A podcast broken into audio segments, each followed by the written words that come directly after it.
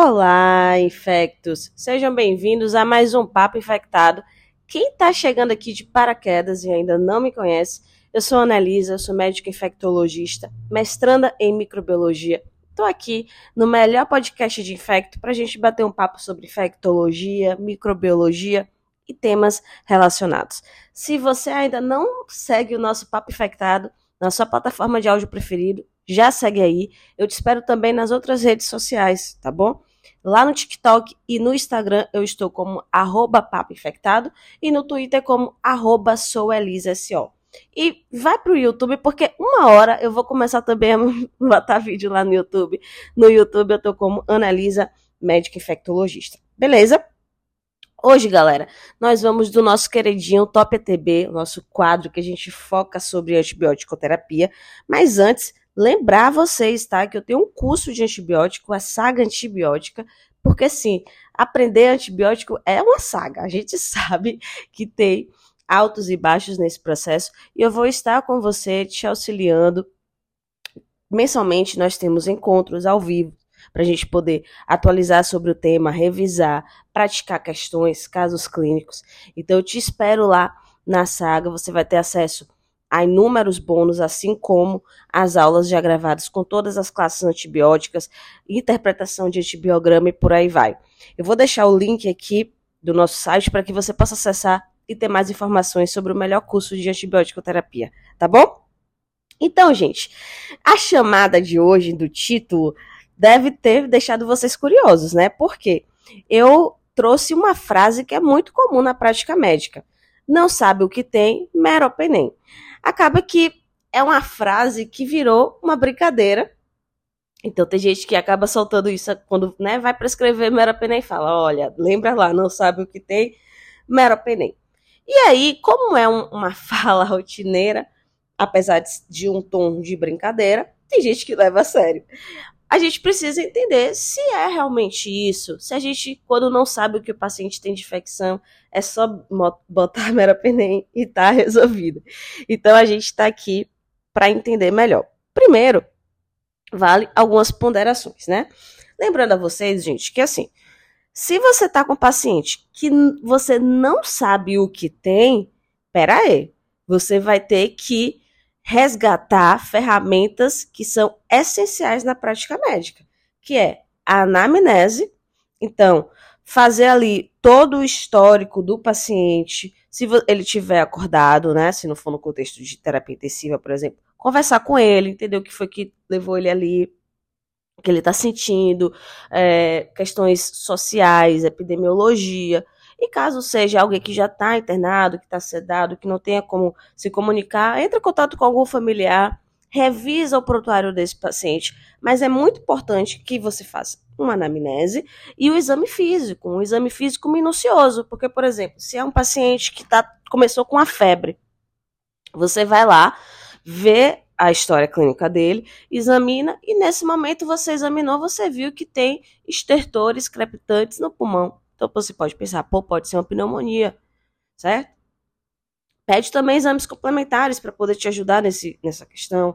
Você está achando que é pneumonia? Então pede um, um, um raio-x de tórax, pede um, um laboratório para ver um hemograma, PCR.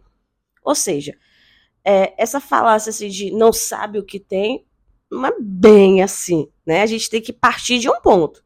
A gente tem que sair de alguma coisa. Então, a anamnese, o exame físico e os exames complementares, eles vão te guiar para entender o possível foco. Ó, eu posso achar que o foco é corrente sanguínea, por conta que o cateter estava com sinais de infecção. Ah, pode ser trato urinário, porque o paciente está com a dor urinar, ele está fazendo uso de um sonda, de sonda vesical de demora a longo tempo. Então, assim, fazer esse direcionamento. Uma vez que você fez o melhor direcionamento, entendeu onde está o possível foco infeccioso, aí você vai avaliar. É comunitário, ele adquiriu na comunidade ou no hospital. Isso, gente, é muito importante. Tanto que lá na saga antibiótica eu ensino aos meus alunos o mnemônico, o Sumipac, que esse mnemônico ele traz o que é que os pontos que a gente precisa lembrar na hora que vai prescrever um antibiótico empírico. E eu deixei né, embutido nesse mnemônico para que os meus alunos lembrem se é de comunidade ou é hospitalar. Porque se a gente está pensando em uma infecção de comunidade, os micro-organismos são diferentes do contexto hospitalar. E aí, até focando no meropenem, vocês vão ver aqui que o meropenem, ele é um antibiótico beta-lactâmico, né, um carbapenêmico. Ele tem um amplo espectro. Ele vai pegar gram positivo, gram negativo, inclusive bactérias presentes, muito presentes em meu hospitalar, como pseudomonas, acineto, anaeróbio. Então, assim, a gente não vai prescrever para um paciente que acabou de chegar no hospital com a pneumonia, adquiriu na comunidade, a gente não vai logo de cara prescrever o meropenem, sabe? Só mesmo se esse paciente falar que, ah, não, teve um, um diagnóstico recente, ficou meses internado, saiu uma semana do hospital, aí é uma outra coisa. Mas um paciente previamente rígido, que chega com a pneumonia, a gente não vai logo de cara pensar em botar um meropenem. Então você também precisa entender o contexto em que o paciente está inserido para você pensar ou não em colocar meropenem, tá certo? E aí, grande maioria das vezes, a gente vai utilizar o meropenem em contexto hospitalar. Paciente que está mais de três dias internado no hospital, paciente que fez uso prévio de antibiótico, paciente que pode estar tá invadido, então ele pode estar tá entubado, com sonda, com acesso. Aí, nesse contexto, a gente vai pensar na possibilidade de usar o meropenem. Só que, pensando em usar o meropenem, a gente tem que entender o que é que esse meropenem pega qual é o espectro de ação do meropenem. Então, como eu falei para vocês aqui, o mero ele vai pegar gram positivo, gram negativo e anaeróbio. Dos grãos gram positivos, ele vai pegar Streptococcus. Então, Streptococcus pneumoniae, Streptococcus agalacti, ele vai pegar. Mas reforço a vocês, se o paciente chega com infecção de comunidade por esses estreptos, a gente tem antibióticos com a mesma ação do meropenem e que vai ter é, o mesmo efeito e o menor espectro. Então, o que é que a gente vê nos guidelines de pneumonia mesmo? Né? Pneumococo, o paciente está lá, comunidade, vamos tentar fazer uma quinolona, vamos fazer um beta-lactâmico como amoxicilina com clavulanato, mas não vai logo de cara para o meropenem. A mesma coisa, ah, é o neonato com GBS o Streptococcus agalacti. A gente não vai logo ampliar o espectro, não, velho. É sensível à penicilina, vamos de penicilina, tá? Penicilina cristalina, então tá ótimo, não precisa ampliar tanto. O meropenem, ele também vai ter ação sobre o Enterococcus fecalis, que aí já é um, micro, é um microorganismo mais presente em meio hospitalar, tá? É mais comum a gente achar enterococo em meio hospitalar. Então, é uma possibilidade também. Lembrando que dos carbapenêmicos, o imipenem tem uma melhor ação para enterococos, mas o meropenem pega também. E é só o fecalis, tá? Quando é enterococos fécio, lembra que o fécio é o malvadão dos enterococos. O fecalis é o bonzinho e o fécio é o malvadão. O, fa, o fécio, o meropenem, não tem ação. Outra coisa também que o meropenem pega, Staphylo aureus sensível à meticilina. Então, paciente que está com uma infecção de pele, a grande maioria das vezes vai ser causada por estáfilo e estrepto. E a grande maioria das vezes é um estáfilo sensível à meticilina. Se esse paciente chega de comunidade, eu não vou logo metendo meropenem, né, gente? Eu tenho outras opções que pouco espectro que dá para fazer. Então, uma cefa de primeira, dá para usar. Cefa de segunda, dá para usar o próprio amoxicilina com clavulanato, mas não tem necessidade de ampliar tanto o espectro. Agora, né, pode acontecer, ah, é um paciente que está no hospital já há uma semana. Não, vamos botar mais tempo, né? Porque para abrir uma escara, que eu tô pensando, ah, tá um mês no hospital, abriu uma escara. Aí, como a escara, geralmente a gente tem que pensar em cobrir um espectro mais amplo, né, de gram positivo, gram negativo e anaeróbio, meropenem pode ser uma opção, porque ele, o paciente ele tá internado há um tempo, então é de bom a gente pegar Staphylococcus aureus sensível à meticilina, ponderando também que pode ter um MRSA, Aí, assim, se você achar que tem MRSA, não dá para colocar mero, porque mero não pega MRSA, o, o estáfilo resistente à, à meticilina, mero não pega. É, vai pegar gram negativo, então pseudomonas, esses, esses micro-organismos e anaeróbio, tá? Se o paciente estiver estável, alguma coisa você pode começar o meropenem ou pipetazo, que vai ter, né, também esse espectro semelhante. E aí, se não tiver melhora, aí amplia a cobertura para MRSA, associando algum glicopeptídeo como a vancomicina. Continuando aqui, já falei, né, que não pega Staphylococcus aureus resistente à meticilina. Dos gram-negativos, olha só, Neisseria meningitidis, tá? Meningococo meropenem pega. Mas repito, se é de comunidade, começa com ceftraxone, não vai logo metendo mero, tá? Neisseria gonorreia, o gonococo, ele pega. Geralmente a gente faz o meropenem quando é o gonococo resistente a ceftraxone. Que aí a gente, né, não vai dar para usar, aí faz o, o meropenem. Patógenos respiratórios, hemófilos, moraxella, mas sempre fazendo esse contexto, né, se é de comunidade, não precisa logo de cara meropenem. Mesma coisa, enterobactérias. Ele pega. E aqui é um ponto importante. A gente vai pensar mais em usar um, um meropenem num paciente que tem uma infecção urinária, por exemplo, com uma bactéria produtora de SBL, que é uma beta-lactamase de espectro estendido. Aqui abri um parêntese para vocês. Em alguns episódios aqui eu já falei sobre beta-lactamases e lá na saga antibiótica eu tô sempre, sempre, gente, além de ter aula completa, falando quais são as beta-lactamases, o que é isso, como identificar no antibiograma e como tratar. Eu tô sempre também nos encontros de atualização resgatando esse tema.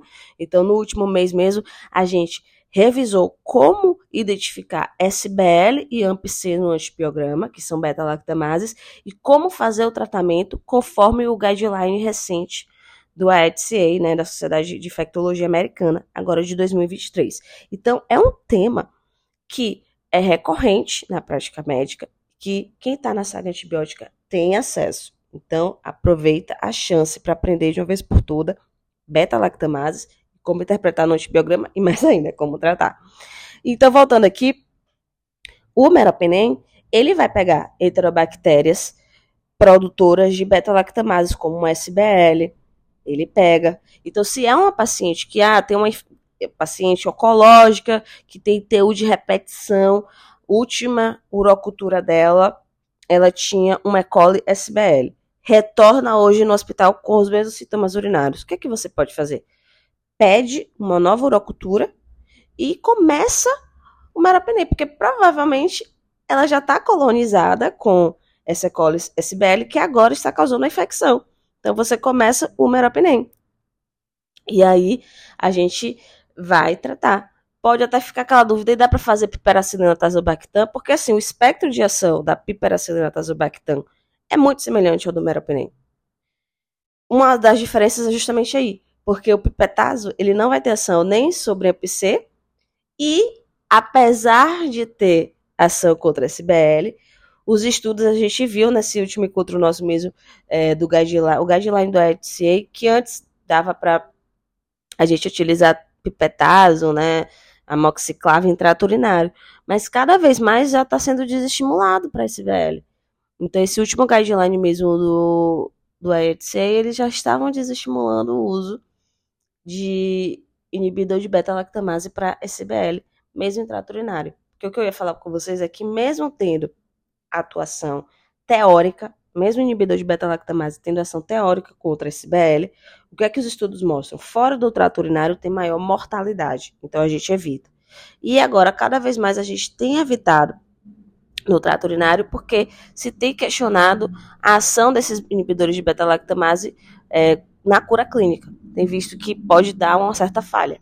Então, cada vez mais tem sido é, menos utilizado. Então, nessa paciente, tem um E. coli CBL, opta pelo merapenem, que aí é um outro contexto. É uma paciente que já tem infecções prévias, que já usou antibiótico por muito tempo, que já tem bactéria identificada com resistência, tá certo?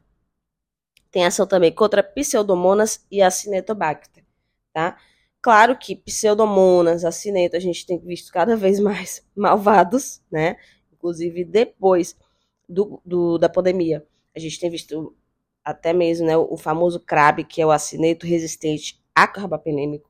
A gente tem perdido isso, mas se é um paciente que está internado, que você quer cobrir pseudomonas, acineto, você pode coletar culturas, iniciar o meropenem e conforme as culturas escalonar ou desescalonar. E ainda nos grãos negativos, meropenem não tem nem ação contra estenotrofomonas nem por codé. Voltando aqui aos anaeróbios, o meropenem ele vai ter ação contra anaeróbio de barriga, como bacteroides fragiles, então infecção intraabdominal, meropenem vai ter ação. Clostrídio, então clostrídio tetane, ele vai ter ação, mas clostridioides difficile, que causa colite pseudomembranosa, ele não tem ação. E anaeróbio de boca, ele também pega. Então também tem ação contra anaeróbios. Então veja aqui, é, o meropenem ele tem ação contra gram-positivos, excetuando Staphylococcus gram-negativos, certo? Excetuando Stenotrofomonas e Burkholderia, e anaeróbio, excetuando Clostridioides difficile, tá? E aí, o, o Mandel, de infectologia, que é um, um livro referência de infecto, ele lembra quais são as infecções que a gente pode utilizar meropenem, os carbapenêmicos.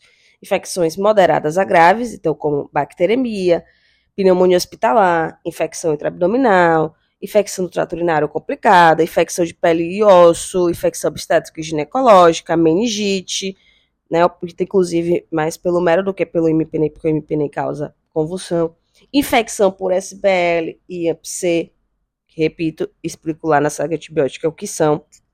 Então, repara que você não vai usar é, meropenem para infecção leve, para o paciente estável, para o paciente de comunidade, certo? Tem que entender o contexto do paciente, tem que entender a história clínica. Então, assim, não sabe o que tem meropenem, pepe, pera, pera, e. Não é bem assim. Não é bem assim. É importante que, uma vez que você está vendo o paciente ali, você direcione os possíveis focos de infecção, certo?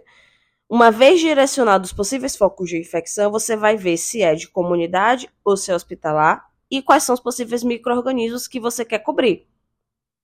Se for geralmente hospitalar, aí ok, você ponderar o uso do meropenem a depender do sítio e dos micro-organismos que você quer cobrir.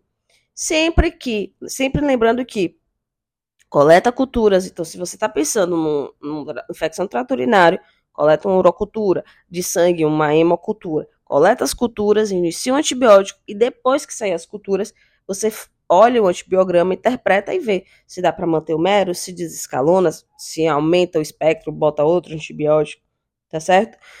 Sempre reforçando que não precisa ampliar tanto o espectro para algumas infecções. Optar aí pelo uso racional dos antibióticos. Tá bom? Então, toda vez agora que você ouvir essa piadinha, não sabe o que tem meropenem, você vai baixar o infecto que existe em você e vai falar, pera, pera aí. e vai fazer as ponderações que a gente conversou aqui. Tá bom, queridos? Reforço que eu tô sempre à disposição para que trazer, discutir o que vocês querem. Então, se vocês estão afim de ouvir algum tema aqui no Papo Infectado, Chega lá, arroba Papo Infectado no Instagram, no direct, compartilha comigo e fala, Lisa, eu quero ver tal coisa no, no podcast. Vai ser um prazer, tá bom? Hoje eu quis fazer algo mais geralzão, ao invés de trazer um caso clínico e tal. Mas já tô me organizando, eu fiz um cronograma aí para agosto, possíveis convidados. Então fiquem de olho aqui no nosso pod, tá bom? Muito obrigada a todos vocês que me acompanham e é claro, te espero no próximo Papo Infectado. Beijão.